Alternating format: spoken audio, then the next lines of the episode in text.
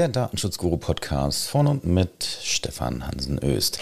Ja, es ist ein wenig Zeit vergangen, bis eine neue Podcast-Folge erschienen ist und der Plan, das immer mittwochs hier zu veröffentlichen, das ist gar nicht so einfach, ähm, wenn man auch ansonsten ein bisschen viel zu tun hat. Deswegen schauen wir mal, äh, wie jetzt der Tonus hier aufrechterhalten werden kann. Was es auf jeden Fall geben wird, ist eine Sommerpause, äh, die von Juli bis äh, mindestens, ja, Juli bis Ende August gehen wird ähm, wo es dann auf jeden Fall keine Podcasts geben wird, es sei denn, es passiert irgendetwas Außerordentliches. Ja, was machen wir heute? Heute ähm, berichte ich mal aus der anwaltlichen Praxis, weil da ähm, mehrere Anfragen gekommen sind, die sich auf ein Schreiben beziehen, äh, wo ich bei der ersten Anfrage dachte so, hm, das ist ja okay, ähm, ja, bemerkenswert und ähm, dann bekam ich jetzt äh, gestern, vorgestern, ähm, die zweite Anfrage gleichlautend und dann dachte ich schon,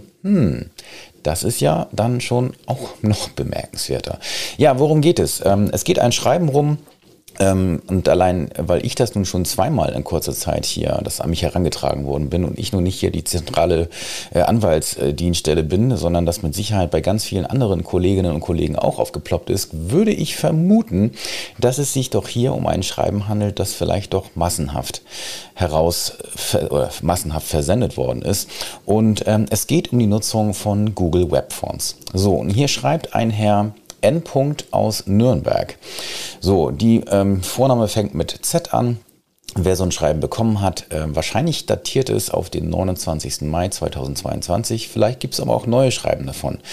Jo, und ähm, wie ist jetzt dieses Schreiben aufgebaut? Also im Prinzip äh, gibt es den Betreff hier, also es gibt natürlich die Anschrift an, die, an, die jeweiliges, an das jeweilige Unternehmen. Das sind in den beiden Schreiben, die mir bekannt sind, sind es Unternehmen. Und ähm, da wurde äh, im Betreff genannt Verstoß gegen DSGVO, rechtswidrige Weitergabe von Daten. So, und die Schreiben, die mir jetzt vorliegen, ähm, sind komplett identisch, inklusive der Rechtschreibfehler und allem, was dazugehört. So, das Einzige, was geändert ist, ist die ähm, Internetadresse, also natürlich die Anschrift des, des Unternehmens, das jetzt angeschrieben worden ist, und die Internetadresse, die dort angegeben ist. Alles andere ist komplett identisch. Wie gesagt, ne, da ist kein Zeilenumbruch anders, kein Wort ist anders. Und wie gesagt, alle Wörter gleich geschrieben und wie gesagt, auch die Rechtschreibfehler sind gleich. Es gibt also kein Vertun. Natürlich ist der gleiche Absender.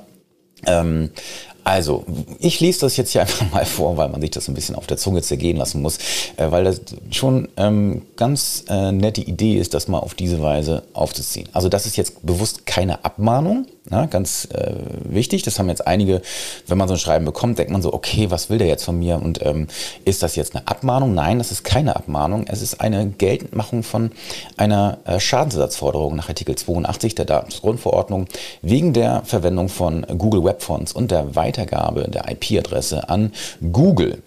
So, und jetzt lautet das Schreiben so, ich habe am 28., also sehr geehrte Damen und Herren, ich habe am 28.05.2022 Ihre Website besucht. Dann kommt die Website, die angegeben ist und dann meine IP-Adresse lautet Doppelpunkt 91.40.22. bla bla bla.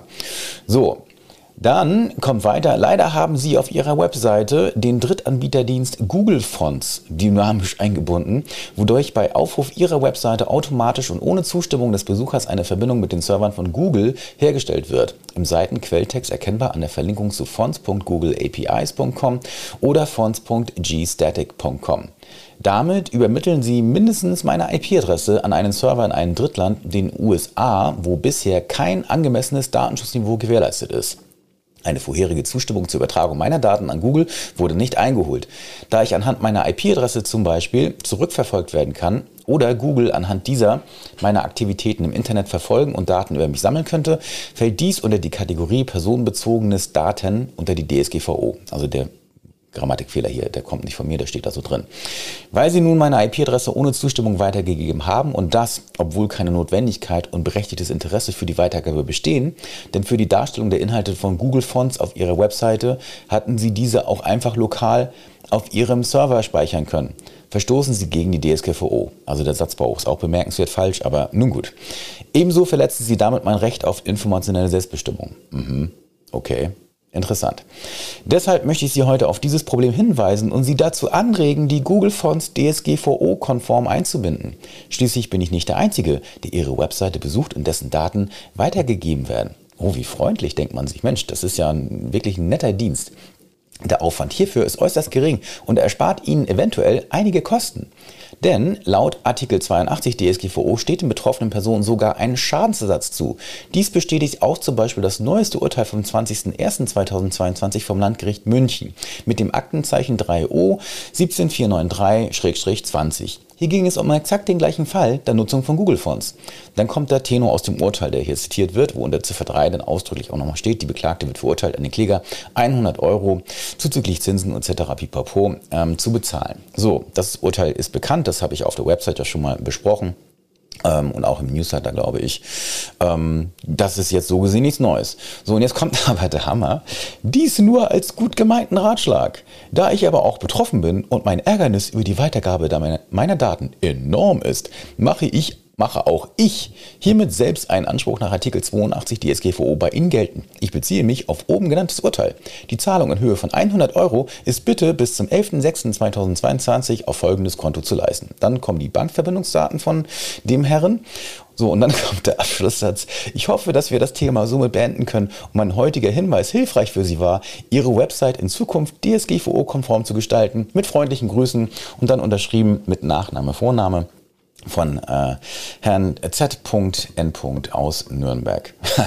so, und das ist ein geiler Spin, sage ich mal, ähm, denn normal ist das immer so voll hardcore geschrieben und so weiter und hier kommt man so, so pseudo-charmant um die Ecke und ähm, das läuft folgendermaßen ab und wenn so eine Anfrage kommt, bin ich ganz ehrlich, wenn man jetzt als Anwalt gefragt wird, ähm, gut, nicht mal als Anwalt, sondern unter nehmen wir mal an, ein Kollege fragt an, sag mal, was hältst denn du davon? So, und das berechnet man jetzt unter Kollegen ja nicht, sondern das spricht man ja unter, ne, unter Kolleginnen und Kollegen spricht man dann. So, und dann würde man doch auch, ja, was, was würdest du dann meinem, meinem Mandanten raten?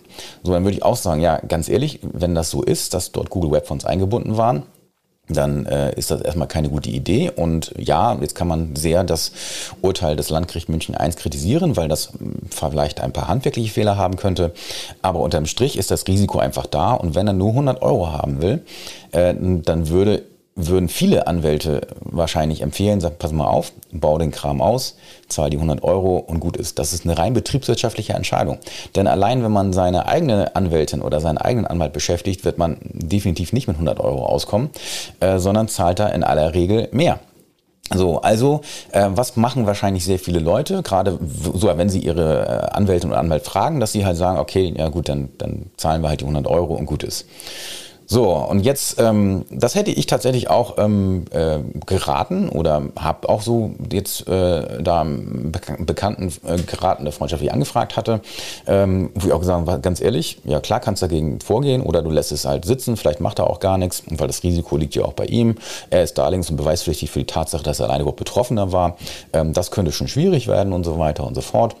Aber ganz ehrlich, der ganze Aufwand allein intern und dann auch noch für äh, die, den eigenen Anwalt oder die eigene Anwältin, ähm, da muss man vielleicht betriebswirtschaftlich einfach sagen, gut, dann ist es günstiger, unterm Strich die 100 Euro zu zahlen.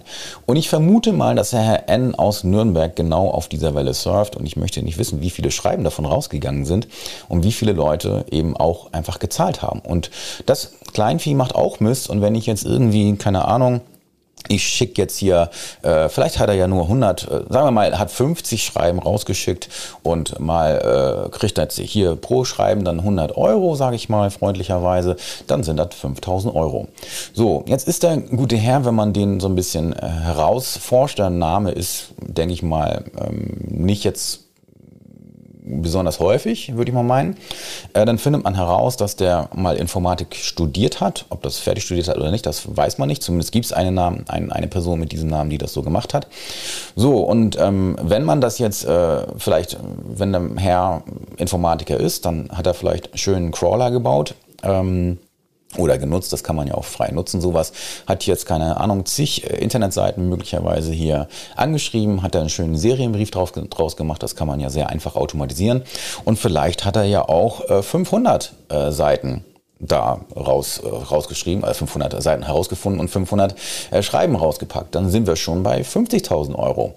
So, und ähm, da muss man natürlich dann irgendwann ganz deutlich sagen, ähm, da hätte ich persönlich keinen Bock zu und das ist auch Anlass dann für diesen Podcast, dass hier so Menschen, also wie gesagt, ich will jetzt nicht rechtfertigen, dass Leute Google Web Fonts einbinden, ähm, ohne das lokal zu tun. Das ist einfach eine dumme Idee, das muss man ganz deutlich sagen. Äh, jetzt mal jenseits von, von recht hin oder her, das ist einfach Schwachsinn. Das kann man anders machen, das sollte man auch anders tun. Und es gibt keinen Grund dafür, Google Web Fonts in der Variante zu nutzen, dass die Fonts von Google-Servern ähm, äh, geladen werden. Das ist Quatsch. Das muss man nicht tun. So, aber jetzt hier auf so eine Welle zu surfen und hier wahrscheinlich ähm, ja nicht nur zwei, sondern wahrscheinlich zigfache Schreiben rauszusenden, äh, in der bewussten Annahme, dass bestimmter Prozentsatz, Prozentteil hier wahrscheinlich die 100 Euro zahlt und man hier nicht nur ein nettes, äh, nicht nettes, netten Nebenbeiverdienst hat, äh, in Form einer Schadensersatzforderung, die möglicherweise ja dann noch nicht mal versteuert werden muss. Ich bin kein Steuerrechtler, also von daher das bitte mit Vorsicht zu genießen. Ähm, dann würde ich doch sagen, das finde ich so ein bisschen raubritterhaft. Das ist nicht mein Ding und deswegen äh, mache ich hier mal darauf aufmerksam, wenn man so ein Schreiben bekommen hat. Ich würde mir, wenn ich jetzt weiß, dass das massenhaft versendet worden sein könnte, würde ich mir doch stark überlegen, ob ich diese 100 Euro zahle und würde mir dann doch überlegen, ob ich mal schaue, ob der gute Mensch äh, dann, er hat ja zwei Möglichkeiten oder die er alternativ nutzen kann. Er kann sich, kann das bei der Aufsichtsbehörde melden und sich dort beschweren. Ja, gut, kann er machen.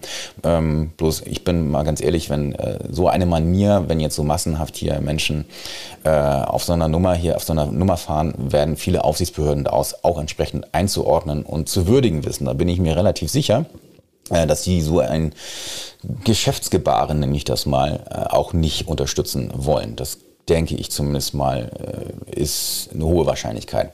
Natürlich könnte er auch klagen und ähm, könnte sich dann überlegen, ähm, dass er die Klage äh, ein, äh, erhebt. Bloß dann ist er eben auch darlegungs- und beweispflichtig für eine ganze Reihe von Tatsachen, die er da behauptet und das muss er dann erstmal machen. Und natürlich trägt auch er das Prozessrisiko und das kann man vielleicht bei so einem Streitwert auch einfach mal aussitzen und sagen, so komm, dann lass ihn mal kommen, dann soll er mal klagen und dann schauen wir mal, was passiert. Die die, die Kosten, sage ich mal, für so ein Verfahren äh, sind ja ähm, durchaus, äh, ähm, ja, ich sag mal so in einem Rahmen, wo das einem Unternehmen nicht wirklich wehtut. Also das kann man mal machen. Und äh, wenn ich jetzt persönlich ähm, betroffen wäre, dann würde ich das Geld nicht zahlen. So, der soll mal schön kommen und äh, dann soll er sich auch gerne bei der Aufsichtsbehörde beschweren oder wie auch immer. Oder soll eine Klage erheben. Das würde ich dann äh, gelassen hinnehmen und mir schon mal schauen, wie das dann ausgeht. Und selbst wenn ich die Klagen verlieren sollte, ja, okay, dann habe ich halt verloren, aber ganz ehrlich, so teuer ist das dann auch nicht. Ja, lieber Herr N. aus Nürnberg, ähm, ich hoffe, dass das Geschäftsgebaren hier deutlich in die Grütze geht, denn äh, ganz ehrlich, ich finde, das ist eine Sauerei. Das macht man nicht, das gehört sich nicht und äh, dann hier so pseudofreundlich um die Ecke zu kommen, ist nach meinem Dafürhalten eine äh, richtig miese Tour. Das waren meine zwei Cent in dieser Woche und wir hören uns dann im nächsten Podcast und ich kann ehrlicherweise noch nicht genau sagen, wann er denn erscheint. Vielleicht nächste Woche, vielleicht aber auch später. Das hängt aktuell tatsächlich von dem etwas höheren Arbeitsaufkommen hier ab, das aktuell, ja, dass das hier so vorliegt und ich mal schauen muss, wie das Ganze hier weiter vonstatten gehen kann. In diesem Sinne, macht's gut und bis zum nächsten Mal.